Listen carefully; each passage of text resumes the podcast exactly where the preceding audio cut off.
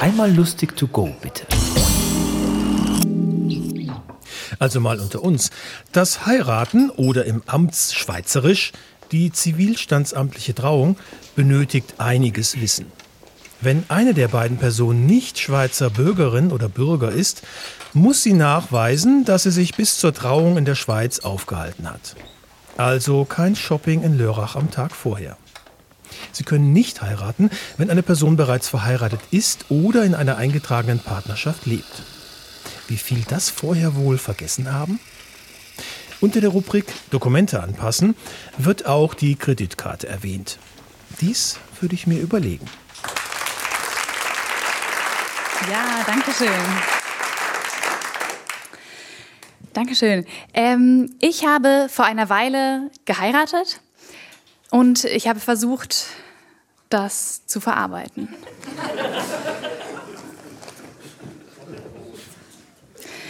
Ich wache schweißgebadet auf. Gestern habe ich Ja gesagt.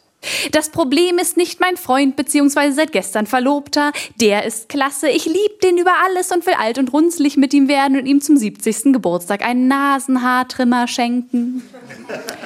Das Problem sind unsere Familien. Der Vater meines Verlobten ist Pfarrer, meiner ist Wissenschaftler, seine Mutter ist Hausfrau, meine ist Hardcore-Feministin.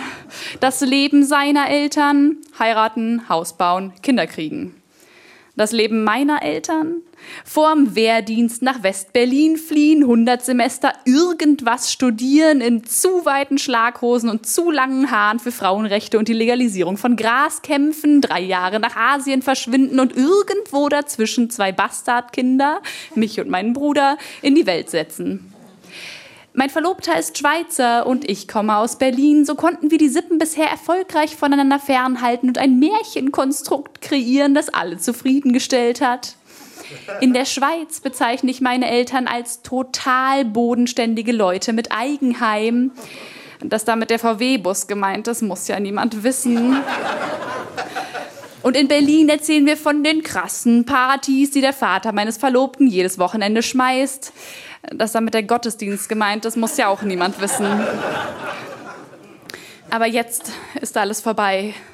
Jetzt werden sie aufeinandertreffen. Es ist ein Tag vor der Hochzeit. Die Hippie-Sippe rottet sich aus ganz Deutschland zusammen, um in die Schweiz zu kommen. Wir verteilen gerade Blumengestecke auf den Tischen, als die Kolonne klappriger VW-Busse auf die Wiese hoppelt. Es beginnt. Meine Mutter springt orange gewandet aus dem ersten Rosthaufen und drückt mich an ihren nach Sandelholz duftenden Leib.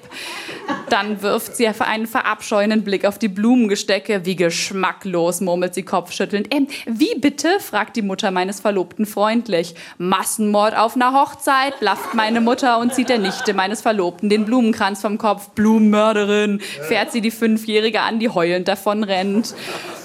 Die Mutter meines Verlobten schaut perplex. Ich zähle in Gedanken bis 100 und überschlage, wie viel diese Hochzeit inklusive psychologischer Folgebehandlungen wohl kostet. Der Tag der Hochzeit. Mein Vater hat einen über den Durst getrunken und liegt schlafend neben seinem VW-Bus. Begleitet von seinem rhythmischen Schnarchen beginnt der Pfarrer, also mein Schwiegervater, die Zeremonie auf der Wiese. Er erzählt irgendwas von der heiligen Ehe zwischen Mann und Frau. Die Hälfte meiner Gäste sind homo- oder bisexuell. Sie stehen auf und gehen. Dann erzählt er irgendwas von einzig wahrem Glauben. Die andere Hälfte meiner Gäste sind Hindus, Muslime und Buddhisten. Sie stehen auf und gehen.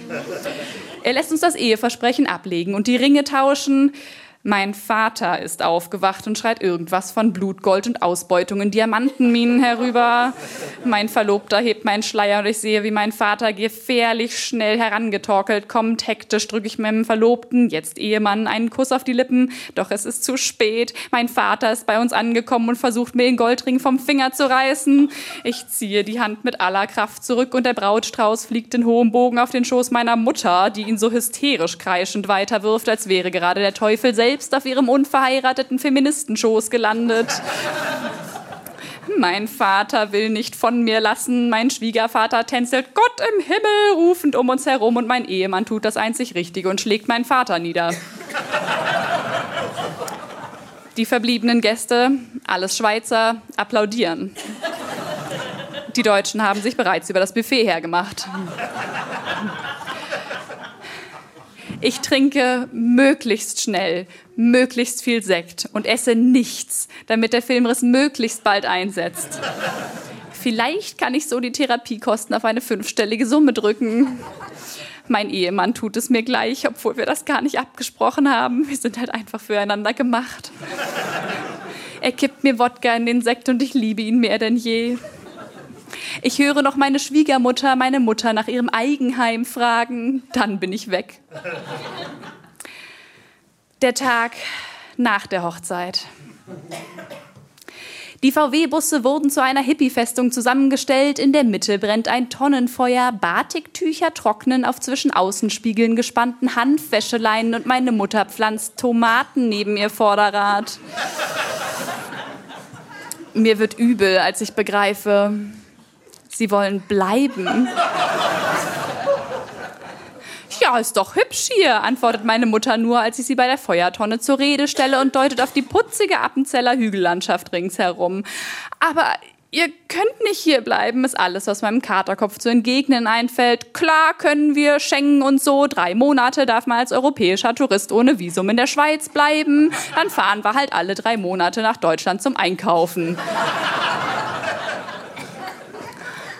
Aber werfe ich inkompetent dagegen ein, bis mir plötzlich mein letzter Trumpf in den Sinn kommt. Aber Mama, weißt du denn, wann in Appenzell das Frauenwahlrecht eingeführt wurde?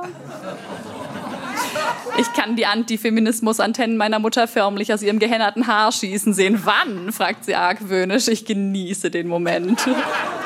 1991. Sie glotzt mich an. Dann fährt sie herum, schreit die Sippewache und innerhalb kürzester Zeit zuckelt die Bullyblechlawine davon. Als die Buskarawane endlich außer Sicht ist, schaue ich über das liebliche Appenzellerland und bin zum ersten Mal in meinem Leben froh drum, dass Appenzell so unglaublich konservativ ist. Dankeschön. Das war Lillemor Kausch. Wir hören uns.